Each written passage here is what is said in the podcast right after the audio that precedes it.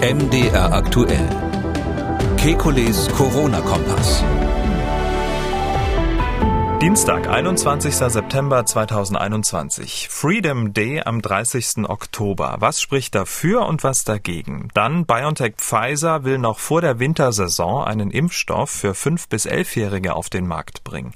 Was ist von den jüngsten Unternehmensangaben zu halten? Außerdem, was bringen tägliche Tests an Schulen? Eine Studie gibt Aufschluss. Wir wollen Orientierung geben. Mein Name ist Camillo Schumann. Ich bin Redakteur, Moderator bei MDR aktuell, das Nachrichtenradio. Jeden Dienstag, Donnerstag und Samstag haben wir einen Blick auf die aktuellen Entwicklungen rund ums Coronavirus und wir beantworten Ihre Fragen. Das tun wir mit dem Virologen und Epidemiologen Professor Alexander Kekulé. Ich grüße Herr Kekulé. Guten Tag, Herr Schumann.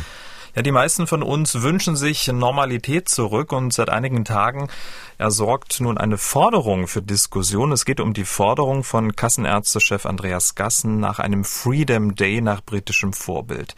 Also einem Tag, an dem alle Corona-Maßnahmen abgeschafft werden. Gassen schlug dafür den 30. Oktober vor und kaum hatte Gassen diese Idee geäußert, hagelte es deutliche Kritik. Die kam von Ärzten, aber auch von Politikern, quer durch alle Parteien. Zuspruch kam nur von der AfD. Herr Kekulé, Herr Gassen hatte gesagt, nach den Erfahrungen aus Großbritannien sollten wir auch den Mut haben zu machen, was auf der Insel geklappt hat. Ähm, sollten wir nun mutig sein? Also ja, mutig, vernünftig mutig sollten wir sein. Wir wissen noch nicht genau, ob das auf der Insel wirklich so perfekt geklappt hat. Ähm, das ist jetzt noch die Frage, ob die äh, Fallzahlen da im Herbst hochgehen. Die haben ja zunächst mal eine Situation im Sommer gehabt. Im Sommer muss man zugeben, da ist es in Großbritannien so, dass die ähm, äh, sage ich mal, die, die Explosion von ähm, Todesfällen und Intensivpatienten ausgeblieben ist. Es gab zwar eine leichte Steigerung, insbesondere bei den Krankenhausaufnahmen, aber ähm, das war deutlich weniger, als man anhand der ja wirklich dramatisch hohen Inzidenz hätte erwarten können so dass die Schlussfolgerung jetzt mal so über den Daumen gepeilt jetzt nicht komplett abwegig ist. Das Problem ist nur, wir gehen ja dort wie hier jetzt in den Herbst hinein und ähm, äh, es war auch dort so, dass zunächst mal die Schulen noch gar nicht geöffnet waren. Und ähm, das war ja ganz absichtlich. Boris Johnson hat ja ähm, bewusst gesagt, wir machen jetzt, wie er sich ausdrückte, the last exit wave. Und diese letzte äh, Austritts-, Ausstiegswelle, die hat er äh, gezielt in den Sommer verlagert und in die Schulferien. Das war ganz absichtlich dort. Und ähm, jetzt, äh, was Herr Gassen vorschlägt, ist ja quasi im Winter und wenn die Schule wieder läuft, ähm, quasi ähm, das gleiche Experiment zu wiederholen. Ich würde das nicht riskieren. Ich glaube nicht, dass man das so direkt vergleichen kann. Es ist auch noch die Frage, ob wir mit unserem höheren Anteil an älteren Menschen da mithalten können. Die Briten haben auch einen höheren Anteil an äh, mehrfach geimpften über 60 und ähm, deshalb glaube ich, das sollte man nicht versuchen. Aber ich bin natürlich auch dafür, im Herbst jetzt alles zu tun, um Lockdowns und äh, Schulschließungen zu mhm. verhindern. Mhm. Da brauchen wir jetzt nicht so einen, so einen Freedom Day am, na wahrscheinlich wollte er nicht 31. Oktober sagen, weil dann einige auf die Idee gekommen wären, dass das Halloween ist. da hätte man dann Späße gemacht. Wie er auf den 30. Oktober kommt, naja, gut. Also ich glaube mhm. jedenfalls, das ist einfach eine Daumenpeilung, das ist zu riskant. Wir beide haben ja den Exit Day, den, den, den, den Freedom Day schon längst festgelegt und gesagt Ende Mai. Und ich glaube, davon sollte man einfach jetzt nicht abweichen. Also wenn ich Sie richtig verstanden habe, um sozusagen die Grundannahme vom Herrn Gassen hier mal auf den Prüfstand zu stellen, die Grundvoraussetzungen waren in Großbritannien völlig andere, sind auch nicht anwendbar äh, und ähm, der wichtigste Punkt ist eigentlich ähm, der Zeitpunkt.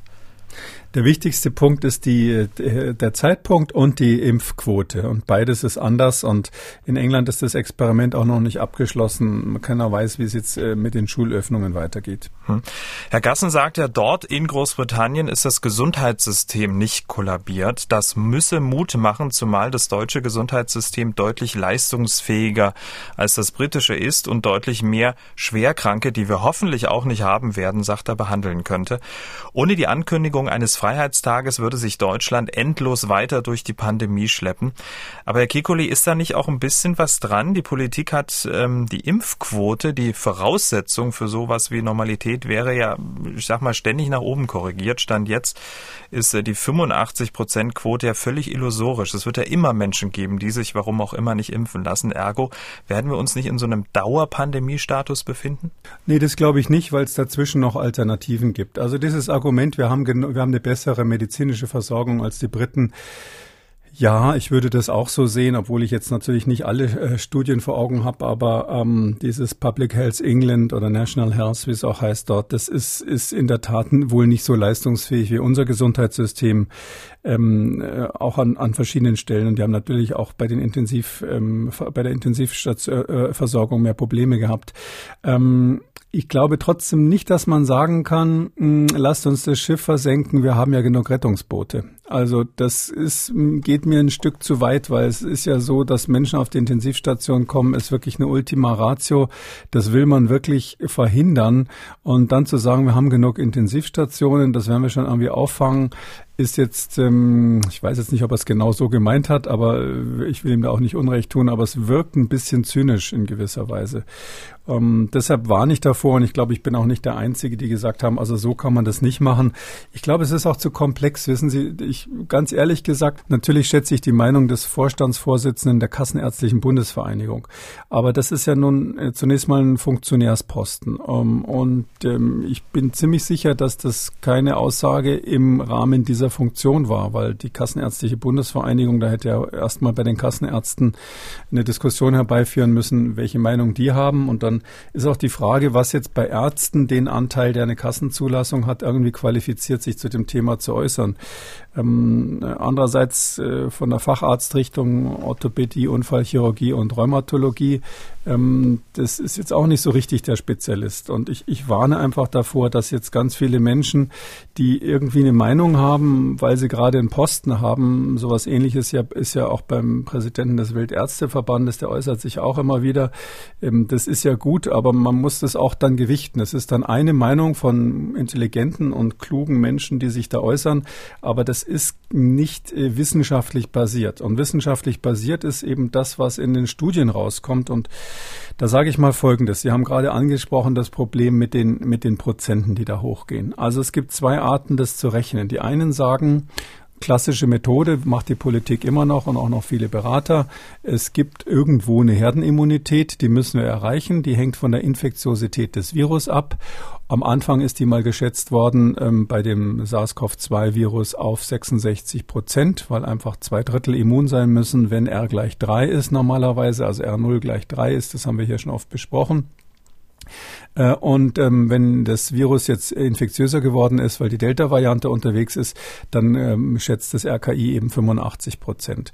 Das ist so eine sehr, sehr simple Rechnung, fast hätte ich gesagt, eine Milchmädchenrechnung. Das wirkt den, wird den tatsächlichen dynamischen Verhältnissen so einer Pandemie überhaupt nicht gerecht, ähm, da die neue Variante, diese Delta-Variante ja auch Durchbrüche bei bereits Immunisierten macht, ähm, kann man so überhaupt nicht rechnen und aus viel, verschiedenen Gründen auch, anderen Gründen auch. Und dann gibt es deshalb eben parallel noch die ganz pragmatische ähm, Methode, ähm, äh, so eine Art äh, Simulation laufen zu lassen in der bestimmten Bevölkerung, was passiert, wenn.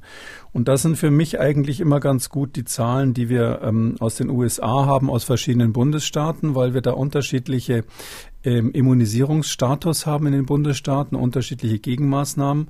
Und da sieht man eben ganz klar, dass wenn man zu wenig Immunisierte hat und alles aufmacht, ganz praktisch, ohne irgendeine Theorie, dass in Texas und Florida die Krankenhäuser einfach voll sind. Aus politischen Gründen hat man da aufgemacht.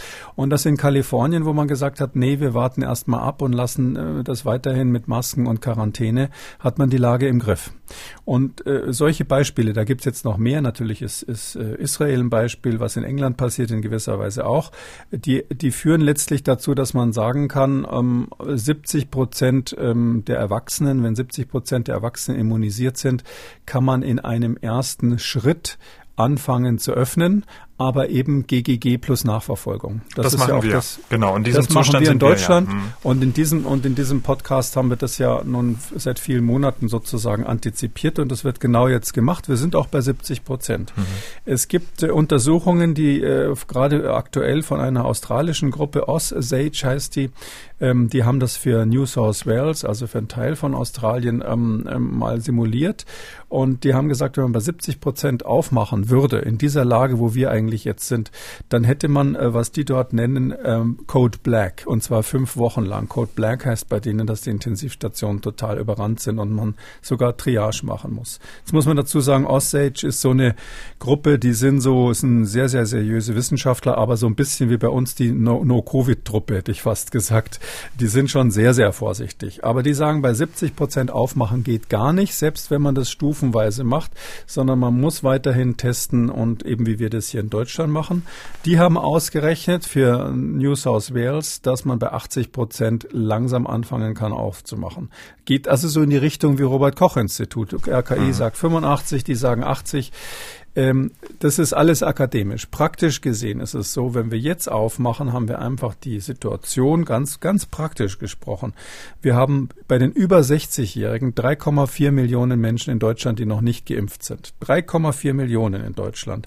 Wir haben in den östlichen Bundesländern, äh, Mecklenburg-Vorpommern mal ausgenommen, überall mehr als ein Sechstel der Menschen in dieser hohen Altersgruppe nicht geimpft. Und zwar gar nicht. Die haben nicht einmal einen einzigen äh, Schuss bekommen. Also äh, in in, Sachsen ist die, ist die Quote 22,8 Prozent, die, die ungeimpft sind mhm. bei den, bei den über 60-Jährigen.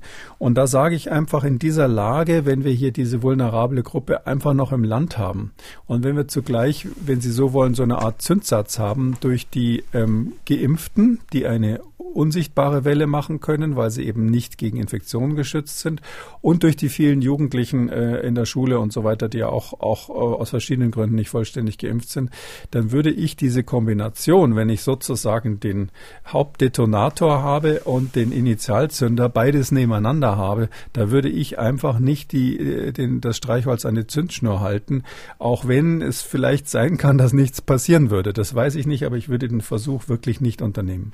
Aber nichtsdestotrotz Nichtsdestotrotz, weil Sie jetzt gerade ähm, Menschen angesprochen haben in den östlichen Bundesländern und ganz konkret Sachsen und da eine ganz spezielle Altersgruppe, ähm, das werden ja dann auch möglicherweise Menschen sein, die sich auch in den kommenden Wochen und Monaten nicht äh, impfen lassen werden. Sollen wir auf die jetzt warten? Gute Frage. Also ich glaube ja ehrlich gesagt, dass das ehrlichste Argument immer das Beste ist. Und das ehrliche, straighte Argument ist nicht, die Wurst vor die Nase zu halten mit irgendeinem Freedom Day oder irgendeiner Freiheit. Es gibt ja auch diese Slogans Impfen in die Freiheit und ähnliches.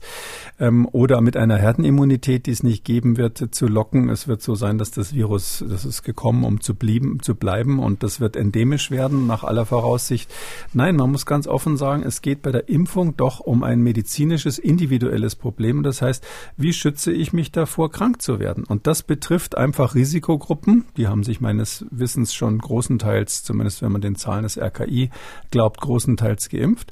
Und das betrifft insbesondere die Alten. Und ich glaube, wenn man jetzt, ähm, es ist ja nicht nur in den neuen Bundesländern, der Abstand dann zu Bayern und Baden-Württemberg mhm. ist übrigens auch nicht so groß. Die sind auch nicht so die Weltmeister bei den Älteren. Aber ähm, wenn man in diesen Altersgruppen wirklich sagt, passt mal auf, für euch geht es doch um Leben und Tod. Also ein, ein 85-Jähriger hat dann ein 10% Sterberisiko. Jemand mit über 60, der noch ein paar Grunderkrankungen hat, äh, hat dann ein, zwei, drei Prozent Sterberisiko, wenn er Covid bekommt. Und das trotz unserer ganzen modernen Medizin. Ich glaube, das muss man den Leuten erklären. Und ich glaube, wenn man da ganz konkret sagt, das ist für deine Gesundheit wichtig, das, da hat man viel bessere Position, als wenn man diskutieren muss, äh, ist es jetzt sinnvoll, alle Kinder und Schüler zu impfen und was ist mit den Nebenwirkungen bei 19 19-Jährigen und so, da, da wird, die, wird die Sache viel weniger sauber von der Diskussion. Aber bei den Älteren ist es doch ganz eindeutig. Und, und ja, ich glaube, wenn wir da noch mehr Arbeit investieren, wenn vielleicht auch noch andere Impfstoffe als Alternative demnächst zur Verfügung stehen, dann werden sich von den Älteren auch mehr Menschen impfen lassen. Das glaube ich ganz fest. Das ist ja genau der Punkt. Wenn dann andere Impfstoffe zur Verfügung stehen, aber noch stehen die eben nicht zur Verfügung, äh, möglicherweise im ersten, ähm, wenn man jetzt sehr tragisch in die Zukunft schaut, vielleicht im ersten im zweiten Quartal, wir reden jetzt über die Proteinimpfstoffe, äh, möglicherweise sind ja die Älteren, die genau auf diese altbewährte Form äh, der Impfstoffproduktion ja auch äh, wartet. Nur bis dahin ähm, können wir ja nicht so lange warten, bis die dann auch äh, ja. geimpft sind. Ja, also äh, das ist ganz wichtig. Also diese Diskussion muss man wirklich führen. Ich will jetzt auch überhaupt nicht sagen, dass ich da die Weisheit mit Löffeln gefressen habe. Aber meine Position ist, ist die, erstens, ja, Sie haben völlig recht, einige warten auf die neuen Impfstoffe. Einige warten einfach auch in ihrem Umfeld so ein bisschen. Das ist ja sehr menschlich. Wissen Sie, äh, wenn, die, wenn Sie dann sehr viele Leute kennen, die sich geimpft haben und denen nichts passiert ist, dann wird man sich vielleicht auch dazu entschließen. Diese, dieser, dieser, dieser Mikrokosmos ist bei medizinischen Fragen ja extrem wichtig. Und dann gibt es natürlich auch welche, die sagen ganz nüchtern, ja, ich schaue mir einfach mal die Daten an. Wenn der Impfstoff dann ein Jahr oder länger in, äh, wirklich auch dann untersucht wurde bezüglich der etwas längerfristigen Folgen, äh, dann schlage ich irgendwann zu. Und, und es gibt natürlich auch so einen Bequemlichkeitseffekt, wenn man dann zum hundertsten Mal, äh, wenn man zur Pediküre geht, einen Schnelltest vorher machen muss, äh, selbst wenn der umsonst ist, wird man irgendwann sagen, jetzt reicht's mir, jetzt lasse ich mich mal impfen. Also es gibt da ganz viele auch gruppendynamische Effekte, wenn dann bei der nächsten Butterfahrt man der Einzige ist, der irgendwie nicht geimpft ist und ähnliches. Also ich glaube schon, dass einfach da so eine, so eine langsame Dynamik drinnen ist, die genau in die Richtung führt. Und Ihre Frage ist jetzt, können wir uns das leisten? Ist, äh, ist das, wird es zum St. Nimmerleinstag so weitergehen? Aus meiner Sicht äh, gibt es eine ganz pragmatische Lösung. Ähm, äh, es, wir haben jetzt noch eine Welle. Das Covid kommt in Wellen. Das kommt in Wellen insbesondere in der kalten Jahreszeit, weil es eine Atemwegsinfektion ist. Und wir werden jetzt im Winter eine Welle haben. Wie fangen wir die Winterwelle ab? Ist jetzt mal die erste Frage. Und da sage ich, mit Impfung kriegen wir das nicht mehr hin. Das habe ich, glaube ich, zum Februar, im Februar zum ersten Mal gesagt und ich bleibe dabei. Also wir werden die Winterwelle nicht mit Impfungen weg, wegimpfen können, wie es manche auch gesagt haben. Das heißt, wir müssen die mit den konventionellen Maßnahmen noch einmal durchstehen und die sind aber nicht mehr so streng wie früher, weil wir einen besseren Puffer haben. Stichwort äh, 500 ist die neue 50 bei der Inzidenz, weil wir eben, ähm, weil wir eben durch die Impfungen wen weniger Sterblichkeit und intensiv haben. Was passiert im nächsten Frühjahr? Dann wird das Virus natürlich wieder zurückgehen, wie jeden Sommer. Drum habe ich ja auch immer gesagt, so leicht spaßeshalber natürlich Ende Mai ist der, ist der Chaos gegessen. Warum? Weil dann die, diese Winterinfektionswelle weggeht. Und dann haben sie wieder Zeit bis zum nächsten Herbst, also heute in einem Jahr. Und bis dahin, da bin ich doch sehr optimistisch, haben wir eben einen großen Teil dieser Risikogruppen, äh, diese 3,4 Millionen, die es da in Deutschland noch, noch gibt, entweder durch den ähm, Gewöhnungseffekt oder durch die Studien oder durch neue Impfstoffe oder durch Erfahrungen der Peer Group und so weiter oder einfach aus Faulheit dazu gebracht, sich impfen zu lassen. Und übrigens, ein Teil wird sich natürlich auch infizieren und auf diese Weise natürlich auf natürlichem Weg immun werden. Und damit bin ich äh, fest überzeugt, dass wir äh, im nächsten Herbst dieses Problem nicht nochmal haben. Und deshalb ist die Sache, äh, geht es jetzt darum, eine weitere Welle durchzustehen mit deutlich reduzierten und wie ich finde, völlig erträglichen Maßnahmen. Also ich meine GGG plus Nachverfolgung im Vergleich dazu, dass wir, dass wir früher Lockdowns hatten, wo man gar nicht ins Theater konnten, konnte, ist doch jetzt, was weiß ich, James Bond soll, glaube ich, ähm, Ende Oktober rauskommen. Also die Chancen, dass man der, sich diesmal den Film anschauen kann, der, glaube ich, seit ein, zwei Jahren schon auf Halde liegt, die sind doch diesmal wirklich sehr groß. Die Theater machen wieder auf, die Sportveranstaltungen an den Universitäten wird wieder ähm, zum Teil zumindest ist in Präsenz unterrichtet. Und bei den Schulen haben wir im Prinzip ja auch, wenn wir das machen, gute Konzepte, um Schließungen zu verhindern. Ähm, deshalb kann ich nur sagen, ähm, jetzt da so vorzupreschen und zu sagen, jetzt müssen alle Maßnahmen weg, so nach Methode Texas oder Florida, das halte ich wirklich für nicht angebracht und auch nicht nötig.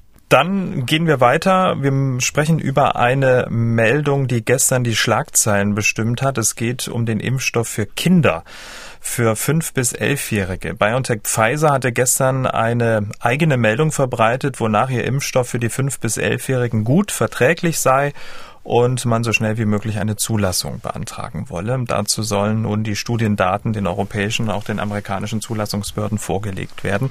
Wir sind froh, dass wir vor dem Beginn der Wintersaison den Zulassungsbehörden die Daten für die Gruppe von Kindern im Schulalter vorlegen können, wird BioNTech-Chef Ugo Shahin in dieser Mitteilung zitiert. Herr Kikuli, dass diese Ankündigung kommen wird, das war zu erwarten. Das Unternehmen liegt im Zeitplan. Was meinen Sie? Ja, das klingt alles ganz gut. Da gab es im, ich meine im Juli gab es nochmal so eine Nachforderung der FDA, der amerikanischen Zulassungsbehörde. Äh, Moderna macht ja das gleiche parallel. Also die sind beide dabei. BioNTech ist jetzt vorgeprescht mit dieser Meldung. Aber mh, da haben die eben gesagt, ähm, dass noch mehr Kinder oder mehr Kinder untersucht werden müssen. Vorher waren ihnen die Studien ein bisschen zu klein. Wir haben ja hier die besondere Situation. Natürlich sagt, äh, sagt man, äh, wir werden die Daten der Zulassungsbehörde vorlegen, aber äh, konkret ist das, was äh, dort in den USA passiert äh, bei dem Notfallzulassungsprogramm genauso wie bei uns. Das ist dieses sogenannte Rolling Review, heißt das. Das ist eben bei Notfallzulassungen erlaubt, nämlich dass die Behörde schon während die Studien gemacht werden, parallel quasi die Daten immer zugeschickt bekommt, dass die schon mal mit draufschauen. Da gibt es ein eigenes Komitee, was das macht. Das heißt, die schauen ständig rein und das, dadurch ist es eben auch möglich gewesen, dass die, bevor quasi die Hausaufgaben fertig waren und schön abgeheftet auf dem Tisch lagen, man im Prozess sagen könnte, das konnte, das reicht uns nicht, wir hätten gern ein paar mehr. Und die aktuelle Studie, die, die ist, hat jetzt eben 2300 Probanden rekrutiert, was jetzt ähm, BioNTech zumindest bekannt gegeben hat. Und davon sind ungefähr 1500 geimpft worden. Also man hat ungefähr 1500 Kinder in der Gruppe zwischen 5 und 11 geimpft mhm. und äh, geguckt, wie, wie, wie da die Wirkungen sind. Genau, 90 Kliniken haben ähm, teilgenommen in den Vereinigten Staaten, Finnland, Polen, Spanien. Sie haben jetzt auch ähm, die Anzahl genannt. Ähm, sind diese Parameter ausreichend, um dann auch sichere Aussagen über Wirksamkeit und Sicherheit zu machen? Ja, also das macht man bei Kindern, ähm, bei, was die Wirksamkeit betrifft, folgendermaßen. Da gibt es das sogenannte Immunobridging. Immunobridging heißt, das ist äh, quasi so ein Trick. Man will natürlich jetzt nicht bei Kindern wieder 40.000 haben, wie früher bei den Zulassungsstudien, äh, die Hälfte impfen, die andere Hälfte nicht und dann wieder ins äh, raue Leben rausschicken und mal gucken nach ein paar Monaten, wie viele haben sich infiziert. Das wäre sozusagen der echte Feld, das echte Feldversuch. Sondern ähm, man weiß ja von den älteren Altersgruppen, da nimmt man dann einfach einfach welche, die bisschen älter sind, zum Beispiel 16 bis 25 in dem Fall. Und ähm, da weiß man, wie bei denen, die immunisiert wurden, das Immunsystem reagiert hat, also wie sich die Werte im Blut verändert haben. Konkret, welche Antikörper haben sich gebildet, welche neutralisierenden Antikörper, das sind also die, wo man wirklich in der Zellkultur nachweist, dass die so ein Virus dann auch wirklich festhalten und kaputt machen können und nicht nur irgendwelche Antikörper sind. Und ähm, welche äh, gegen die Viren gerichteten T-Zellen wurden gebildet also diese zytotoxischen T-Zellen insbesondere. So, und dann mit diesem hat man sozusagen so eine Art Fingerabdruck. Wie sieht es aus bei Leuten, die zwischen 16 und 25 waren und immunisiert wurden erfolgreich? Und das vergleicht man mit der Situation bei den Jüngeren. Und da, äh, darum heißt Bridging, weil man quasi eine Brücke schlägt anhand der ähm, Blutwerte. Und da gibt's dann eigentlich nur das sogenannte Nichtunterlegenheitskriterium. Das heißt, man sagt, wenn es nicht schlechter ist von der Immunantwort, also von den Laborwerten, ähm, als das, was wir bei den Älteren beobachtet haben, dann gehen wir davon aus, dass die auch immun sind. Das ist so über Bande gespielt, aber mhm. ich finde zulässig in der Situation richtig. Und Sie sagen eben, dass im äh, Zusammenhang mit dem äh, durch das Immunobridging gezeigt wurde, dass eine Dosis, die nur ein Drittel so hoch ist wie bei Erwachsenen. Also ähm, ähm BioNTech hat ja bei, bei Erwachsenen ähm, 30 Mikrogramm RNA drinnen und jetzt äh, also Millionstel Gramm RNA und ähm, jetzt sind es nur 10 Mikrogramm, ein Drittel, dass man da mit zwei Dosen im Abstand von drei Wochen ähm, ähm, den gleichen Effekt, also einen zumindest nicht unterlegenen Effekt bei den Blutwerten erzielt wie bei der älteren Altersgruppe. Und wie bewerten Sie das? Also nochmal ähm, die Dosis ähm, verringert, der Abstand nochmal kürzer? Ja, der äh, kurze Abstand ist, das ist äh, Standard bei BioNTech. Also in den USA, ähm, also ich meine, Moderna hat vier Wochen, BioNTech drei Wochen. Das ist quasi sozusagen der, der Studienstandardabstand. Warum hat man den genommen? Ähm, wir wissen, ähm, dass wir, ähm, je länger der Abstand, desto besser eigentlich. Also bei jeder Immunisierung ist es so, wenn Sie ein halbes Jahr warten oder ein Jahr, wird es viel besser, wird die, der Effekt besser, weil dann diese zweite Impfung, die man eigentlich sonst auch Boosterimpfung nennt, einen äh, besseren Effekt hat, weil das Immunsystem, wenn es zwischendurch mal ganz runtergefahren wurde, wenn es dann quasi wieder aktiviert wird, dann merkt sich die, merkt sich, dass das Problem sozusagen wirklich gut und rekrutiert zusätzliche spezielle Antikörper und so weiter. Ähm, warum macht man so einen langen Abstand nicht bei diesen Pandemieimpfstoffen? Weil es einfach schnell gehen musste. Man wusste, man will diese Pandemie stoppen. Man wusste auch nicht, wie gut die Wirksamkeit nach einer Dosis ist. Heute wissen wir ja, dass die vor tödlichen Verläufen bereits sehr gut schützt. War aber vorher nicht klar und man muss das so eine Studie ja im Vorhinein designen. Also Sie müssen alles vorher zu Papier bringen, das wird sogar veröffentlicht und dann dürfen Sie erst anfangen, weil sonst äh, ist ja immer der Verdacht, dass man im Verlauf der Studie sich hat beeinflussen lassen von den Zwischenergebnissen. Und da hat man eben einfach damals diese drei oder vier Wochen festgelegt, weil man wollte möglichst schnell was erreichen. Heute wissen wir aus den Phase 4 Studien, also das Post-Marketing, quasi die Studien, die nach der Zulassung oder Notfallzulassung passiert sind, da wissen wir ähm, tatsächlich, dass länger besser wäre.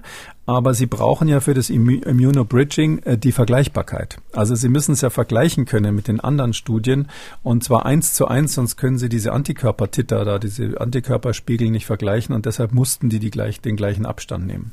Und Dosis reduziert, ja, die ist nicht nochmal reduziert, sondern 30 Mikrogramm ist bei BioNTech immer. Ähm, Moderna hat 100 Mikrogramm und das ist ein Grund, wahrscheinlich ein Grund, warum das stärker reaktogen ist, vielleicht auch ein bisschen stärker wirksam. Das ist ja auch, auch inzwischen klar. Und ähm, für mich ist eher so die Frage, warum man nicht schon früher oder, oder formulieren, wir es andersrum, ähm, könnte man nicht bei den 12- bis 17-Jährigen, das sind ja bei uns die, wo, wo es so ein bisschen knappe Entscheidungen gab, auch bei der STIKO, ähm, hätte man da nicht die Möglichkeit gehabt, die Dosis auch schon zu reduzieren. Und diese Daten, die jetzt sagen, dass jetzt ganz konkret bei einem Elfjährigen ein Drittel reicht, ähm, die deuten natürlich sehr stark darauf hin, dass man bei einem Zwölfjährigen, um mal den Grenzfall zu nehmen, äh, auch die Dosis reduzieren könnte, ohne irgendeinen Nachteil in der Wirkung zu haben. Und was auch diese Studie gezeigt hat und was sowieso klar ist, ist, dass sie dadurch natürlich viel weniger Reaktogenität bekommen. Mhm. Also Fieber, Schmerz an der Einstichstelle, was diese ganzen Sofortbeschwerden, die ein psychologisch ein großer Teil des Problems hier sind, die sind ähm, eben dann deutlich reduziert. Und das hat auch diese Studie gezeigt, dass eben die ähm, Reaktogenität äh, geringer ist äh, in dieser Altersgruppe, bei den allerdings jetzt äh, reduzierten Dosen. Was Sie gerade gesagt haben, die Studie äh, basierend auf dieser Mitteilung. Die Studie ist ja noch nicht veröffentlicht worden. Ne? Ja, genau. Entschuldigung, ich sage immer schon Studie. Die beziehen sich, die reden von einer Studie, die ich nicht gesehen habe, ja, die noch keiner gesehen hat. Ja, aber die Studie läuft natürlich. Also technisch gesehen ist die Studie das, was läuft. Also die, das ist ja quasi die Zulassungsstudie und hinterher gibt's dann die Veröffentlichung der Ergebnisse. Dass dieses Unternehmen das jetzt macht, das war ja lange angekündigt. Jetzt wird sozusagen Vollzug gemeldet. Äh, wahrscheinlich jetzt der vorvorletzte Schritt. Aber nichtsdestotrotz, ähm, dass ein Unternehmen das tut, ist klar. Ist es denn auch medizinisch notwendig, dass zu diesem Zeitpunkt Zeitpunkt jetzt auf den Markt zu werfen? Also die wollen es ähm, auch, auch wieder Halloween. Die reden auch von Halloween Ende Oktober. Die reden explizit von Halloween, weil das in Amerika ähm, äh, quasi bekannt ist, ja, dass es da zur Verfügung stehen soll, wenn alles gut läuft. Das ist schwierig. Also es war ja für uns in Deutschland das ähm, schon wirklich eine grenzwertige Entscheidung, ähm, ob man bei 12 bis 17-Jährigen aufgrund deren eigener medizinischer Sorgen, wenn ich mal so sagen darf, das empfehlen kann. Mhm. Die STIKO hat dann, äh, wenn ich mal so äh, sagen darf, zu dem Kniff gegriffen, zusätzlich die sozialen und psychologischen Schäden in die Waagschale zu werfen und dann war die Entscheidung natürlich klar.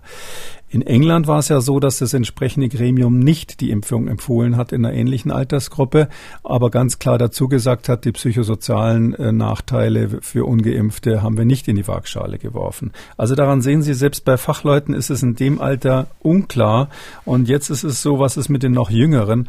Wir haben bei Covid ähm, natürlich bei den Neugeborenen, also bei den ganz kleinen Kindern, wenn die wirklich gleich nach der Geburt Covid kriegen, dann haben wir tatsächlich eine etwas höhere Sterblichkeit als bei den Älteren. Also da würde man rein theoretisch diskutieren, ob es da nicht vielleicht einen Effekt oder einen, einen, Vorteil hat, obwohl man die natürlich ganz gut anderweitig vor Infektionen schützen kann. In dieser Altersgruppe würde ich jetzt sagen, wenn es jetzt hier wirklich um die fünf bis elfjährigen geht, gilt eben noch verstärkter die Frage, was bringt es den Kindern selber, mhm. außer dass sie dann äh, gegen äh, unsere staatlichen sekundären Kollateralschäden besser gefeit sind. Aber Impfen gegen Gegenmaßnahmen ist ja irgendwie etwas, was man schon nochmal überdenken müsste, ob das sinnvoll sinnvoll ist. Drum, glaub, was ich glaube, was passieren wird, ist, dass das wirklich die Kluft zwischen den Befürwortern und den Gegnern noch weiter auseinandertreiben wird, wenn der Impfstoff zur Verfügung steht. Sieht man übrigens auch in den USA schon. Da sind die Kinderärzte massiv unter Druck von manchen Eltern, die sagen, ich will jetzt aber mein Kind geimpft haben. Wieso darf das nicht geimpft werden? Das ist doch schon zehn Jahre alt. Und äh, man hört auch, dass viel geimpft wird. Und das wird jetzt noch mehr werden, dass die Kinderärzte einfach den BioNTech-Impfstoff nehmen, die Dosis dritteln und dann das verabreichen. Das ist ja nach der Studie relativ naheliegend. Ähm, und das wird in den USA zunehmen und dadurch äh, ist natürlich dann die Kluft zwischen denen, die sagen, nee, ich will das gar nicht, aus welchen Gründen auch immer bei meinen Kindern, und denen, die sagen, ihr müsst aber jetzt impfen, um die Pandemie zu bekämpfen, auch weil eben immer so dieses, diese Illusion der Herdenimmunität im Raum steht. Ähm, ich glaube, das wird eine schwierige Zeit, auch bei uns, wenn es dann zugelassen ist. Genau, Bundesgesundheitsminister Jens Spahn erwartet ähm, für das erste Quartal 22 die Zulassung äh, des Impfstoffs für Kinder.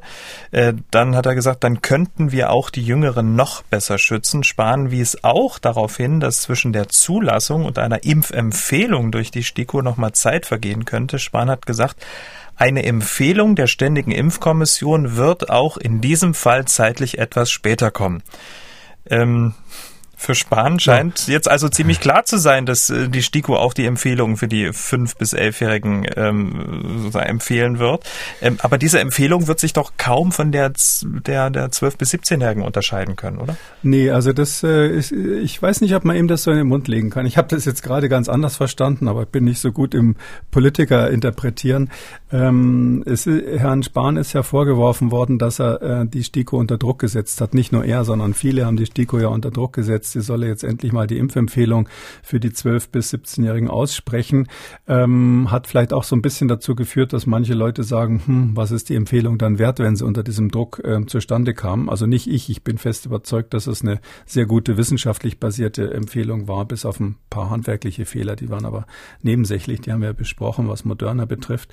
Aber ich glaube, er hat eher da ähm, reagieren wollen ähm, auf die Anwürfe gegen ihn persönlich, dass man ihm das vorgeworfen hat und hier wollte er vielleicht deutlich deutlich machen, dass er diesmal warten wird, was die STIKO sagt und ähm, nicht gleich vorprescht. Ich habe das eher, versteht es eher so in die Richtung, dass er selber entweder ähm, einräumt, dass er auch noch nicht genau weiß, ob das jetzt sein muss bei den fünf bis elfjährigen ähm, oder vielleicht denkt er daran, mhm. dass er mhm. dann ein anderes Ministerium bis dahin hat. Das wissen wir ja nicht. Man weiß es nicht. Ähm, ich, ja, ich, nicht. ich interpretiere diesen Satz ein bisschen anders, aber sei es drum. Äh, aber die Frage nochmal, die STIKO kann ja gar nicht anders, als ähm, nicht hinter ihrer eigentlichen Empfehlung der 12- bis 17-Jährigen nochmal zurückzustehen oder sie noch komplett zu verändern. Also von der nee, Sache her nee, wird das... das ist anders. Nee, das ah, ist anders, weil das ist ja das, äh, die, die, Infekt die, die Wahrscheinlichkeit bei Covid ähm, ein Problem zu kriegen die steigt wirklich mit dem Alter. Noch jünger heißt, noch weniger Kinder werden schwer krank. Und ähm, die, da, wo das nochmal ansteigt, das, darum habe ich das vorhin kurz erwähnt, ist, ist bei den ganz Jungen. Also nur die, nur die 0- bis 2-Jährigen, da haben sie nochmal ein erhöhtes Risiko. Das ist aber klar, Mensch, das sind ja quasi kurz nach der Geburt. Ähm, und deshalb müsste für die 5- bis 11-Jährigen nochmal ganz separat geguckt werden, wie häufig sind die Probleme, also zum Beispiel ähm, Reaktogenität, ähm, Immunprobleme, ähm, Herzmuskelentzündungen und solche Sachen, die offensichtlich mit Autoimmunantikörpern oder und ähnlichem zu tun haben oder mit dieser angeborenen Immunreaktion, die zu stark angeworfen wird. Ähm, wie ist das im Verhältnis zu dem Nutzen? Und da müsste man in dieser Altersgruppe nochmal gucken, wie viel Krankenhausaufnahmen gibt es, wie viele Todesfälle gibt es. Und das war ja schon bei den 12- bis 17-Jährigen so, dass die Todesfälle nicht mehr ausgewertet werden wurden, weil die eigentlich null war. Also es gab jedenfalls insgesamt zu wenige, zwei waren es jetzt in Deutschland, äh, Todesfälle, die man überhaupt in dieser Altersgruppe Gruppe Covid zugeordnet hat. Und das waren zwei äh, Kinder mit sehr, sehr schweren Vorerkrankungen. Äh, und deshalb hat die STIKO zu Recht gesagt, das können wir gar nicht auswerten. Das ist so minimal, dass man quasi nichts sieht ähm, äh, in diesem Kaffeesatz. Und ähm, deshalb, ähm, das wird noch schwieriger bei den 5- bis 11-Jährigen. Ähm, und es ist natürlich dann die Frage, wie stark wirft man bis dahin dann die sekundären Kollateraleffekte in die Waagschale, wenn es keine Schulschließungen mehr gibt wegen Corona, weil wir die Lage sonst im Griff Aha. haben dann ähm, ist dieses Argument ja weg. Und das kann durchaus sein, dass da dann die Empfehlung anders ausfällt oder einfach die STIKO sagt, nö, zum jetzigen Zeitpunkt nicht, aber wir gucken uns das Ganze in einem Jahr nochmal an. Also so eine Art von Entscheidung kann ich mir gut vorstellen, obwohl ich jetzt dem, was die nächstes Frühjahr sagt, natürlich nicht vorgreifen kann. Schauen wir mal. Schauen wir mal, dann sehen wir schon, ja. Genau. Und vielleicht noch ein Aspekt, hm? Äh, vielleicht darf ich einen Aspekt noch anfügen. Das äh, ist vielleicht ganz wichtig, die, die, die Frage dieser, dieser Reaktogenität, ja. Also ich bin ja auch, wie, wie wahrscheinlich viele Ärzte, so, dass ich das immer so wegwische, ja. Ich habe auch meiner eigenen Mutter gesagt, da bist du nach der Impfung, bist du einen Tag lang im Bett, stell dich schon mal drauf ein und am nächsten Tag ist alles wieder gut. So war es dann auch, ja.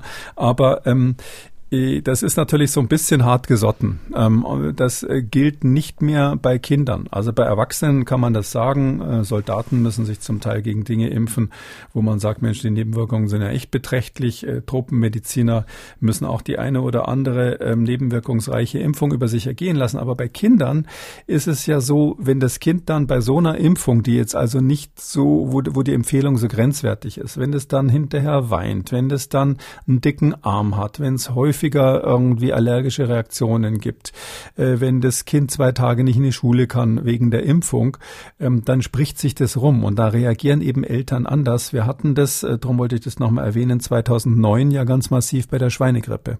Da war es so, da gab es den Impfstoff Pandemrix von GlaxoSmithKline, der hatte einen Wirkverstärker mit drinnen und diese bekannte Diskussion, dass ich damals gesagt habe, das ist Unsinn mit dem Wirkverstärker. Die, äh, die Behörden waren aber anderer Meinung. Der Wirkverstärker wurde eingesetzt in großem Stil. Und da war es ganz stark zu beobachten, dass die Eltern, weil die Kinder durch diesen Wirkverstärker starke Reaktogenität gezeigt haben, von der Impfung, äh, Impfung Abstand äh, genommen haben. Also die Erfahrung hatten wir schon mal. Da wurden ja dann äh, diese millionenschwer gekauften Impfstoffe in Magdeburg in der Müllverbrennungsanlage entsorgt. Ähm, viele, viele Jahre später später hat man festgestellt, dass es tatsächlich wahrscheinlich äh, schwerwiegende Nebenwirkungen gab, diese Narkolepsie, diese Schlafneigung bei einigen Kindern und Jugendlichen, die aber extrem selten, aber sehr äh, schwer ist. Ähm, aber der Grund, warum letztlich damals die Eltern gesagt haben, nee, mache ich nicht, war gar nicht so wie heute, dass man sagt, komplett neues Wirkprinzip. Das war es ja nicht. Ähm, und auch gar nicht so sehr jetzt, äh, keiner hat geahnt, dass die Narkolepsie kommen würde, sondern wegen dieser Reaktogenität. Und mhm. deshalb sage ich, ich, ist es das wirklich wert bei diesen Impfstoffen, das muss man machen, ähm, die zu optimieren, dass sie möglichst wenig Reaktogenität haben, aber noch eine ausreichende, ähm, ausreichende Impfwirkung haben. Und ähm, wenn dann Eltern sagen, na, da warte ich auf die nächste Generation, wo, wo, wo der Arm weniger wehtut oder eben auf Impfstoffe, die vielleicht anders konstruiert sind und deshalb weniger re reaktogen sind. Das kann man, so kann man zumindest entscheiden. Das ist nicht völlig abwegig. Wenn wir schon bei den Schülerinnen und Schülern sind, äh, wollen wir noch mal kurz über ihre Situation sprechen. Bisher galt, und das wurde jetzt in einer Studie der Charité und der TU Berlin noch mal ähm, abschließend bestätigt, dass Kinder weniger infektiös sind als Erwachsene. Und bisher war es ja auch so, dass die Infektion in die Schule gebracht worden und sich die Kinder weniger in der Schule selbst angesteckt haben. Nun sehen wir aber, die Infektionen nehmen früher und stärker auch in den Schulen zu. Ähm, woran könnte das liegen, Herr Kekuli? Und welche Rolle könnte auch die Delta-Variante dabei spielen? Naja, also ganz klar ist, dass die, dass Kinder, das ist inzwischen vom Tisch. Da gab es ja mal die Vermutung, dass Kinder genauso infektiös wie Erwachsene wären. Das ist vom Tisch. Wir wissen inzwischen mechanistisch ziemlich genau, dass das das angeborene Immunsystem bei, bei Kindern eine Voraktivierung hat auf den Schleimhäuten und dadurch die weniger leicht angesteckt werden können, weniger infektiös sind und ähm, auch weniger, wahrscheinlich auch deshalb weniger schwere Verläufe haben. Das, das letzte ist nicht ganz klar. Also das ist, das ist klar. Kinder sind nicht genau, sind weniger infektiös als Erwachsene. So. Nummer zwei ist, auch wenn übrigens äh, gewisse Autoren beim Spiegel immer wieder schreiben, das sei nicht so, aber an dieser Stelle nochmal nachgehakt. Aber jetzt ist eben wichtig, ähm, die, äh, die Situation an den Schulen ist die, dass wir so viele Kinder haben, die nicht geimpft sind, wo auch jetzt ja es politisch gewollt ist, die nicht mehr in Quarantäne zu bringen. Und in dieser Situation sieht man natürlich dann Ausbrüche. Die Schulen haben angefangen. Das ist eine riesige Gruppe von wenig geimpften Menschen in Deutschland, eben die, die, die Jugendlichen und Kinder. Und natürlich gibt's dann in dieser Gruppe als nächstes die Ausbrüche. Äh, in USA ist es so, dass bei Jugendlichen und Kindern äh, etwa 30 Prozent Prozent der Neuerkrankungen jetzt gerade auftreten. Und in diese Richtung kann das bei uns auch gehen, dass wir also dann ein Drittel äh, aller Neuerkrankungen bei Jugendlichen und Kindern haben. Was keiner weiß natürlich ist, haben die sich im Klassenzimmer angesteckt? Oder haben die sich, wo es ja Hinweise darauf gibt, eher so im sozialen Umfeld, auf dem Weg zur Schule und so weiter angesteckt? Also ob jetzt die kontrollierte Situation im Klassenzimmer, die wir alle so vor Augen haben, ob mhm. die der Grund ist, ähm, das weiß ja keiner genau. Aber ja, natürlich, äh, in der Situation sind wir. Und alle Daten, die, die wir bisher kennen, und wenn jetzt manche Menschen sagen, na ja, äh, die, äh, wir wissen ja vom letzten Jahr, dass das gar nicht so viel Ansteckungen in der Schule gab. Da gibt es ja mehrere Studien, die gezeigt haben, dass es gar nicht so häufig ist, auch aus Deutschland. Ähm, da will ich immer davor warnen, die auf dieses Jahr zu übertragen, weil die Delta-Variante ist so über den Daumen gepeilt doppelt so ansteckend äh, wie die vorherige oder die vorherigen Varianten. Und da wissen wir nicht, äh, ob das in der Schule nicht vielleicht gerade der Faktor ist, den wir brauchen, um dort eine höhere Infektiosität zu beobachten, auch in den Klassenzimmern. Also das ist völlig unklar, ob äh, das, was letztes Jahr kaum beobachtet wurde, dass sozusagen jemand über drei Bänke hinweg in der Schulklasse im Zimmer angesteckt wurde, dass vielleicht das mit Delta jetzt passiert. Ähm, es könnte sogar sein, ähm, dass am Ende des Tages die Aussage, äh, Kinder sind genauso ansteckend wie Erwachsene, vielleicht sogar in gewisser Weise richtig ist retrospektiv, wenn man nämlich die Ansteckungsfähigkeit der Kinder heute mit der Delta-Variante vergleicht früher mit den Erwachsenen, mit der alten Variante, dann bin ich mir nicht so sicher, ob der Unterschied noch so groß ist. Also es kann sein, dass Delta gerade das wieder auslöscht, was sozusagen das bessere Immunsystem der, der Erwachsenen, äh, der Kinder bringt. Ähm, und deshalb warne ich davor, äh, sich sozusagen darauf zu verlassen, dass da in der Schulklasse und im sozialen Umfeld nichts passieren kann. Da müsste man doch jetzt eigentlich nur ein paar Stichproben machen, um da zu checken, ob das so ist. Ja, das ist genau das, äh, was, was sinnvoll ist. Also ähm, sinnvoll wäre es ähm, zu gucken, welche Gegenmaßnahme ähm, funktioniert, ähm, welche Gegenmaßnahmen brauche ich äh, und in Schulklassen das kontinuierlich zu beobachten, wann sich jemand infiziert. Die Studien von vor einem Jahr, die sind ja gemacht worden, äh, die sind leider nicht mehr brauchbar für die aktuelle Situation, weil wir eine neue Variante haben. Ich muss jetzt zugeben, ich weiß jetzt nicht, ob es noch im gleichen Umfang wie letztes Jahr gemacht wird, aber ich bin ziemlich sicher, dass es das gibt, dass also jetzt Kinder quasi kontinuierlich begleitet werden, so wie es in den USA ja auch gemacht wurde und in England kontinuierlich begleitet werden, um zu sehen, was die Gegenmaßnahmen bringen und was man sinnvollerweise ihnen zumuten soll. Hm, nur mal ein paar Zahlen aus dem RKI-Wochenbericht vom 16. September, die das auch äh, untermauern. Seit Mitte Juli werden überwiegend Fälle im Alter von 6 bis 14 in Schulausbrüchen übermittelt, sowohl die übermittelte Ausbruchshäufigkeit in Kitas als auch in Schulen erreichte Ende August ein Niveau, welches im Vorjahr erst im Mitte Oktober beobachtet werden konnte. Und die Zahl der übermittelten Schulausbrüche nimmt seit Anfang August wieder deutlich zu. Also es verändert sich was. Ja, also das äh, bestätigt eigentlich nur, dass diese Vermutung richtig ist, dass man da vorsichtig sein muss. Wir hatten letztes Jahr ähm, vielleicht noch um was Positives zu sehen. Also wir hatten zum einen haben wir ja tatsächlich letztes Jahr gesehen, dass die Quarantäne ähm, wenn man die gemacht hat, ähm, selten Infektionen aufgeklärt, aufgedeckt hat. Also meistens waren die Kinder, die in Quarantäne gebracht wurden, hinterher nicht angesteckt. Ähm, da, da, wissen wir nicht, ob das dieses Jahr, ob das jetzt im Herbst nochmal so ist. Das ist eben das, was unklar ist. Wir wissen aber auch, dass es dort keine Infektionen gab, wo man die Gegenmaßnahmen konsequent eingehalten hat. Weniger in Deutschland als in den USA kann man das ganz gut beobachten, sind aber eben noch Daten aus dem letzten Jahr. Es gibt jetzt ein paar neue, aber die sind noch nicht so verlässlich. Äh, in den Bundesstaaten, das ist ja dort netterweise immer so aufgeteilt nach, nach Rot und Blau, in den Bundes, also, also Republikaner oder Demokraten, ähm, äh, in den Bundesstaaten, wo man gesagt hat, äh, wir machen jetzt keine Maske, wir machen keine Tests, wir schicken alle einfach wieder in die Schule. Da ist es so, da hat es massenweise Infektionen gegeben im schulischen Umfeld. Ähm, und in denen, wo man konsequent die Gegenmaßnahmen weiter eingehalten hat, hat es eben keine oder ganz wenig Infektionen gegeben. Und das heißt für mich, letzteres zumindest ist, ist auf Delta wirklich übertragbar mit hoher Wahrscheinlichkeit. Das heißt also, äh, wenn man jetzt jetzt ähm, ein gutes Hygienekonzept hat in der Schule und das durchzieht, äh, sprich Stichwort Lüftung ist da natürlich ein, ein neuralgischer Punkt, ähm, dann meine ich, ist es nicht so wahrscheinlich, dass man jetzt ähm, massive Ausbrüche bekommt. Oder andersrum gesagt, ich bin ziemlich sicher, dass wenn das RKI äh, die Ausbrüche, die da jetzt berichtet werden, genauer untersuchen würde, wie man das in den USA zum Teil gemacht hat, dann würde rauskommen, dass dort die Hygienekonzepte suboptimal waren. Also ich gehe nicht davon aus, dass da, wo die Kinder wirklich in der Klasse saßen, die Maske auf hatten, konsequent gelüftet wurde und man auch sonst jetzt nicht ständig äh, intensiven Kontaktsport und ähnliches hatte, dass man dort massive Ausbrüche bekommen hat, das, das halte ich eher für unwahrscheinlich. Und wenn, dann war es eben so, dass die äh, Mitglieder der Schulklasse sich zu Hause getroffen haben. Das sind ja meistens dann auch private Freundschaften dabei und die, ähm, die sehen sich ja dann auch außerhalb der Schule. Aber wie so ein Schulalltag sicher gestaltet werden könnte, ähm, haben ja einige Bundesländer versucht vorzumachen. Ähm, zum Beispiel mit täglichen Corona-Tests sind sie ins neue Schuljahr gestartet. Niedersachsen zum Beispiel, da gab es tägliche Tests und Maskenpflicht. Ähm, was solche täglichen Tests bringen und ob sie möglicherweise auch eine Alternative für Quarantänemaßnahmen wären, das wurde jetzt in einer britischen Studie untersucht. Und ähm, bevor wir da reinschauen, ähm, die Studie ist am 14. September im Lancet erschienen. Und vom Design, äh, wie ich finde, ist es doch eine Studie mit sehr guter Aussagekraft, weil es ja auch eine Kombination aus vielen Daten war. Ja, die haben das, das war eine Universität Oxford federführend.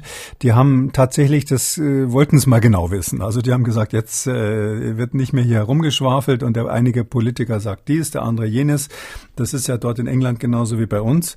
Und die haben eben gesagt, jetzt machen wir mal eine richtige ähm, kontrollierte Studie, wie man sowas nennt. Und haben sich da 162 Schulen genommen, die haben sie dann zu, zufällig ähm, zugeordnet. Die einen hatten eine neue Methode, nämlich diese täglichen Tests. Und die anderen haben klassisch Quarantäne gemacht. Zehn Tage Quarantäne war die eine Gruppe, 76 Schulen. Und die anderen haben täglich so einen Schnelltest gemacht. Das waren dann 86 Schulen. Hängt mit der Zuteilung zusammen, dass es nicht genau die gleiche Zahl war. Und diese täglichen, und diese Tests wurden sieben Tage lang jeden Tag gemacht. Und da wollten sie sehen, okay, wenn wir das jetzt wirklich vergleichen ähm, und dann natürlich noch ein paar so Störfaktoren angleichen wie Schulgröße, ähm, was für was ist das für ein sozialer Hintergrund auf der Schule, ähm, äh, wie, wie viele, welcher Anteil der Schul Schüler kommt aus der Region oder vielleicht von weiter weg oder auch wie viele sind zum Mittagessen dabei geblieben. All diese Dinge spielen eine Rolle bei den Infektionen. Das haben die versucht sozusagen zu kontrollieren, diese diese Störfaktoren und haben dann gesagt, okay, jetzt schauen wir uns mal an, wie ist dann, wenn man das Ganze sich so einen Monat lang anschaut, wie ist dann eigentlich der Unterschied zwischen der Gruppe, die Quarantäne gemacht hat, immer wenn ein positiver Fall war, und den Schulen, wo wir gesagt haben, wir machen nur diese Schnelltests. So, ich habe jetzt leider keinen Trommelwirbel, den würde ich jetzt eigentlich an dieser Stelle einspielen. hab ihn extra die Pause gelassen dafür. Danke. ja, also ähm, ich mache das, ich, ich komme jetzt gleich mit dem Ergebnis ja. vorne weg. Also es ist so, der Unterschied ist marginal. Es ist tatsächlich so, ähm, dass man ähm, eine kleine, eine kleine Erhöhung der Infektionszahlen bekommt dadurch, äh, dass man nur die Schnelltests macht im Gegensatz zu der Quarantäne. Die Quarantäne ist in diesen, in dieser Studie insgesamt die ähm, zuverlässigere Methode letztlich gewesen. Ähm, man hatte ähm, bei den in der Kontrollgruppe, die also Quarantäne gemacht hat, hat man 657 ähm, ähm, Infektionen gehabt. In der Interventionsgruppe waren es 740. Also bei denen, also mehr, Infektion, äh, mehr äh, Infektionen bei denen, die den, äh, die keine Quarantäne, sondern stattdessen die äh, Schnelltests gemacht hat. Wenn man das rechnet, dann pro 100.000, das waren unterschiedliche Zahlen, muss man auf 100.000 runterrechnen, dann war das so, dass dann 60 pro 100.000 ungefähr in der Kontrolle und ähm, äh, etwa 62 pro 100.000 in der äh, Gruppe, wo man Schnelltests gemacht hat. Also ein ganz kleiner Unterschied äh, oder andersrum gesagt, das statistische Risiko war nur war 96 Prozent. Also wenn sozusagen die die, ähm, die Kontrollgruppe mit der Quarantäne, also die die normale Quarantäne gekriegt haben, 100 Prozent waren, dann hat man 96 Prozent der Infektionen noch verhindern können, dadurch, dass man einfach ähm, sieben Tage lang ähm, diese, diese Schnelltests gemacht hat. Also das ist eigentlich, sage ich mal, ein ähm, gutes Resultat. Das heißt letztlich, dass diese Schnelltests im Ergebnis nicht unterlegen sind. Die andere Rechnung ist aber ganz interessant gewesen. Die hat nämlich noch einen zweiten Outcome bei dieser Studie. Outcome heißt immer das, was man messen will bei solchen Studien. Nämlich haben die geguckt, wie viel Abwesenheitstage können wir eigentlich verhindern? Weil das ist ja der Grund, warum wir das mhm. überhaupt machen. Und das ist ganz interessant. Ähm, die, die Methode, das mit den Schnelltests zu machen, verringert die Abwesenheitstage nicht, nicht signifikant. Also der Unterschied an Abwesenheitstagen ist so minimal, dass es keinen äh, relevanten Unterschied gibt. Das heißt also, man kann sagen, wenn man Quarantäneanordnungen macht, ist trotzdem insgesamt auf die ganze, ganze Schulsituation betroffen. Die Zahl der Abwesenheitstage, die entsteht, bei, haben sie sogar die von den Lehrern noch mitgenommen, ähm, nicht signifikant verändert. Und jetzt müsste Und, man genau mal kurz erklären, woran das eigentlich liegt. Ne? Ja, das ist äh, nicht ganz klar, aber es ist so, dass natürlich äh, immer wenn sie die, die die meisten Abwesenheitstage entstehen eben dadurch, wenn einer wirklich krank ist. Ja, das ist die eine Situation. Sie haben viele ähm, Abwesenheitstage, wenn jemand krank ist, dann ist er ist er in jedem Fall aus dem Verkehr gezogen und es ist so, dass sie äh, in diesem in diesem Setting jedenfalls keinen signifikanten Unterschied hatten. Die haben das leider nicht genauer aufgegliedert. Ich fand es auch eine kleine Schwachstelle, dass man nicht genau wusste, wie viele sind jetzt eigentlich Staff gewesen, wie viele also, also Mitarbeiter und wie viele sind Schüler gewesen. Eine Schwachstelle bei dem Ganzen oder etwas, was man berücksichtigen muss an der Stelle ist, ähm, die haben als Fälle, also als Erkrankungsfälle nur symptomatische Infektionen genommen ähm, nicht diejenigen, die asymptomatisch positiv waren und vielleicht dann im Test oder in der PCR positiv wurden, aber keine Symptome hatten. Sie waren der Meinung, dass das ein besserer Parameter ist oder ein besser greifbarer Parameter ist, weil in England natürlich die symptomatischen Schüler, die müssen alle eine PCR machen. Und bei den anderen ist unsicher, ob sie eine PCR machen, weil es gibt ja auch schon einige, die geimpft sind und daher ist es ist es nicht ganz klar, ob die dann wirklich alle eine PCR machen, aber die symptomatischen müssen eine machen. Und ähm, deshalb haben die eben gesagt, ähm, äh, wir, ähm, wir ähm, brauchen hier ähm, die symptomatische Erkrankung als, als, als Parameter, äh, wenn jemand, wenn jemand positiv geworden ist. Wenn es jetzt so wäre, dass dadurch, dass ich mich testen lasse und ich habe hinterher Symptome und ich war aber im Test negativ und dann habe ich Halsschmerzen, dann glaube ich schon, dass bei manchen Eltern und Schülern so das Gefühl ist, naja, Covid kann es nicht sein. Ich habe ja gerade einen Test gemacht, der war negativ so dass es schon die Möglichkeit gibt, dass in dieser Gruppe, die da diese Schnelltests gemacht hat, ähm, dass da mehr asymptomatische drinnen waren, die man also auf diese Weise übersehen hat. Das mhm. ist durchaus möglich. Also eine Schwäche der Studie meines Erachtens, ähm, dass man hier nur die symptomatische Erkrankung als Parameter genommen hat. Und das andere, was, was wichtig ist, ist, ähm, wir wissen einfach, dass diese, die Aussagekraft dieser Studie, die hängt davon ab, wie hoch die Inzidenz ist. Also je höher die Inzidenz, desto weniger deutlich ist, äh, desto weniger aussagekräftig ist diese Studie. Also der Unterschied zwischen den zwei Gruppen oder die Ähnlichkeit dieser zwei Gruppen, ähm, in dem Fall, weil sich ja kein großer Unterschied gezeigt hat, die, das ist nicht mehr so sicher, kann man nicht mehr so sicher behaupten, wenn die Inzidenz größer ist. Das hat einen statistischen, hat einen statistischen Grund. Also ähm, man sagt hier in dem Fall, äh, wir können äh, mit einer Wahrscheinlichkeit von 97 Prozent, 97,5 Prozent, können wir ausschließen, dass ähm, äh, die, der, der Unterschied, also die Zunahme von Infektionen durch, den, äh, durch die Verwendung dieses Schnelltestsverfahrens ähm, äh, kleiner als 34 Prozent ist. Das haben die ja so gesagt. Die haben gesagt, also 34 äh, Prozent, ungefähr ein Drittel, ähm, ist das Maximum, was man zusätzlich quasi an Fällen hat ähm, äh, durch die Verwendung der Antigenschnelltests statt der Quarantäne.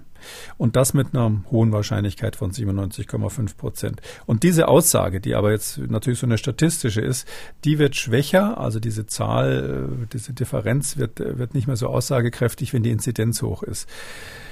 Unterm Strich heißt es, dass ähm, wir Hinweise darauf haben, dass es in dieser Studie zumindest keine großen Unterschiede macht, ob man Quarantäne oder Antigen-Schnelltests macht aber es hängt von der Inzidenz ab. Es gibt ein paar statistische Schwächen bei dem Ganzen und es ist vor allem eben paradoxerweise gezeigt worden, dass die Zahl der, äh, der Schulausfalltage sich auch nicht wesentlich verändert durch die Wahl des Verfahrens, sodass eigentlich nicht nur ich, sondern auch andere Leute, die sich das angesehen haben, die CDC hat diese Studie auch sehr genau untersucht, gesagt haben, das reicht uns nicht aus, um zu sagen, wir sind der Meinung, dass die täglichen Schnelltests die Quarantäne voll ersetzen können. Hm. CDC hat das gesehen, hat diese und andere Studien ausgewertet, also die amerikanische Gesundheitsbehörde, und hat gesagt, nee, wir warten noch mal ab. Bis jetzt können wir keine Empfehlung geben, dass die Schnelltests genauso gut sind.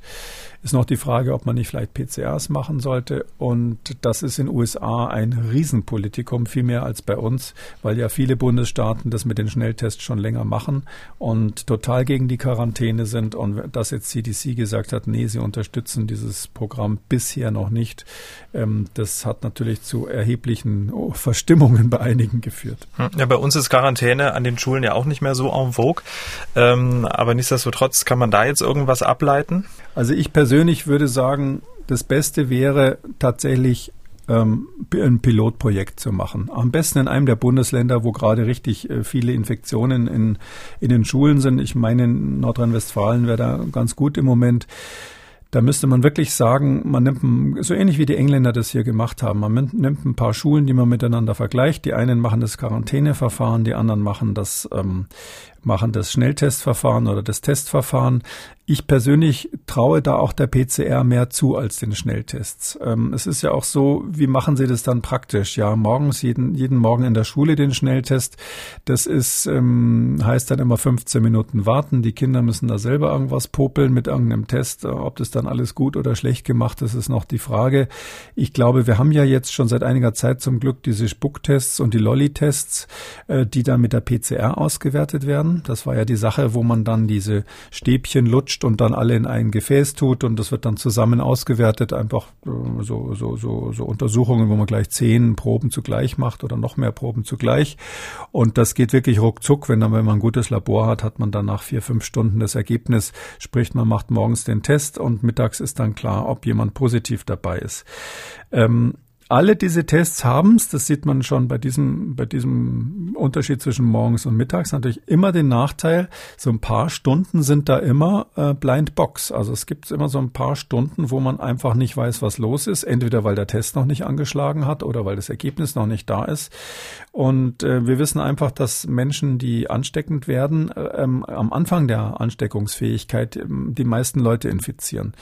Und ja, dadurch würde man einen Teil der Fälle übersehen. Aber ich glaube, wenn man in einem guten, guten Setting auch mal ausprobiert hat, wirklich tägliche Tests, und das müssen dann tägliche sein, und ich würde auch für PCR plädieren, ähm, äh, die können dann äh, verhindern, dass man Kinder, die Kontakt hatten, in Quarantäne schicken muss. Das wäre ja eigentlich eine sehr, sehr gute Option. Übrigens auch leider eine sehr teure, ja. Also es ist dann extrem aufwendig natürlich, äh, dass dann alle Kinder jeden Tag getestet werden. Also ich habe es nicht ausgerechnet, aber da hängt natürlich auch ein Preisschild dran. Damit kommen wir zu den Fragen unserer Hörerinnen und Hörer. Frau Festerling hat gemailt. Sie schreibt, aus den Berichten der STIKO folgt, dass der gesundheitliche Nutzen einer Impfung bei Jugendlichen im Alter von 12 bis 17 Jahren nicht merklich überwiegt, sondern dass eine Impfung in dieser Altersgruppe primär der Verhinderung weiterer Lockdown-Maßnahmen dienen würde. Mit Blick auf den kommenden Uni-Start in Präsenz fragen sich viele Studierende, ob eine Corona-Schutzimpfung für sie aus gesundheitlichen Gründen wirklich notwendig ist. Wie würden Sie den persönlichen Nutzen einer Impfung nach der derzeitigen Datenlage bei jungen Erwachsenen im Alter von 20 bis 25 Jahren einschätzen? Würde auch in dieser Altersgruppe der Nutzen allein aufgrund der Verhinderung weiterer Lockdown-Maßnahmen überwiegen? Viele Grüße, Frau Festerling. Das ist eine kluge, aber eine gemeine Frage.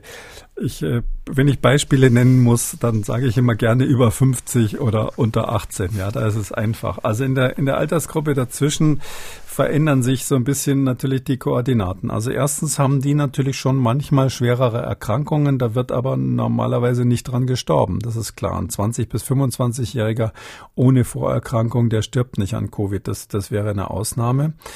Ähm, und man kann, muss aber darauf hinweisen, dass in der Altersgruppe schon gar nicht so selten Long-Covid-Symptome berichtet werden. Also das gibt es durchaus, insbesondere Verlust des Geruchssinns. Das sind so Sachen, die, die hört man in dieser Altersgruppe von, von, von jungen Menschen, die sich infiziert haben und, und dachten zuerst, was soll das hier? Ist ja gar nichts, bei mir gar keine Symptome, außer dass die, der Test positiv war.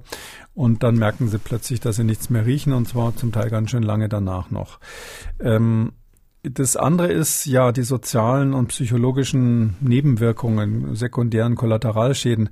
Da ist es natürlich so, ähm, die, da würde ich jetzt schon sagen, das ist bei einem Kind schlimmer. Also aus verschiedenen Gründen. Also ein 20 bis 25-Jähriger ist ja viel selbstbestimmter. Wenn der jetzt zum Beispiel nicht mehr in die Uni darf, weil er ähm, in Quarantäne ist, ich weiß nicht, der eine oder andere ist vielleicht sogar ganz glücklich, dass er zu Hause lernen kann. Es gibt äh, Online-Angebote, die da auch gut funktionieren. Studenten äh, können auch aus Büchern gut lernen. Also da und, und auch die psychologischen Nachteile, wenn man dann sozusagen das soziale Umfeld ähm, nicht um sich hat, da würde ich jetzt mal sagen, ohne dass das mein Spezialgebiet ist, das ist jetzt beim 20 bis 25-Jährigen äh, für zehn Tage Quarantäne verkraftbar. Und ähm, deshalb glaube ich, diese sozialen Dinge da in die Waagschale zu werfen, bringt nichts. Ähm, heißt, es müsste nur noch um die gesundheitlichen Aspekte geben und da ist, ist der Vorteil gering. Ja, also ich würde mal sagen, diese Altersgruppe ist die, wo der soziale Faktor die größte Rolle spielt. Also ähm, ich impfe mich dafür, ähm, damit eben meine ganze Peer-Gruppe äh, Gruppe irgendwann immunisiert ist. Ähm, und klar, wenn jetzt so jemand sagt, ja, ich hatte ja schon Covid, warum soll ich mich da noch impfen? Gibt es ja viele in der Altersgruppe. Dann muss ich jetzt als Virologe sagen, habe ich auch kein Gegenargument mehr, ja, außer dass man halt leichter in die Disco kommt, wenn man den Impfausweis hat. Aber ähm, das ist in der Tat so, ähm, dass in der Altersgruppe das wirklich, wenn ich mal so sagen darf, die Waage genau in der Mitte hängt und man nicht ganz klar sagen kann, ähm, ohne dass man jetzt die Faktoren wie Nächstenliebe mit reinnimmt oder Bequemlichkeit beim Disco-Besuch, ähm, dass es ganz klar jetzt äh, für die Impfung spricht. Damit sind wir am Ende von Ausgabe 222. Vielen Dank, Herr Kekulé. Wir hören uns dann am Donnerstag wieder. Gerne bis Donnerstag, Herr Schumann. Sie haben auch eine Frage, dann schreiben Sie uns an mdraktuell-podcast.mdr.de oder Sie rufen uns an, das kostet nichts, 0800 322 00. Kekulis Corona-Kompass als ausführlicher Podcast unter Audio und Radio auf mdr.de, in der ARD-Audiothek, bei YouTube und überall, wo es Podcasts gibt. An dieser Stelle ein kleiner Hörtipp. Hören Sie doch mal in den Wahlkreis Ost rein, unserem Podcast zur Bundestagswahl. Also wie läuft der Wahlkampf? Welche Rolle spielt der Osten dabei? Wahlkreis Ost, der Podcast zur Bundestagswahl. Überall, wo es Podcasts gibt. MDR aktuell. Kekules Corona-Kompass.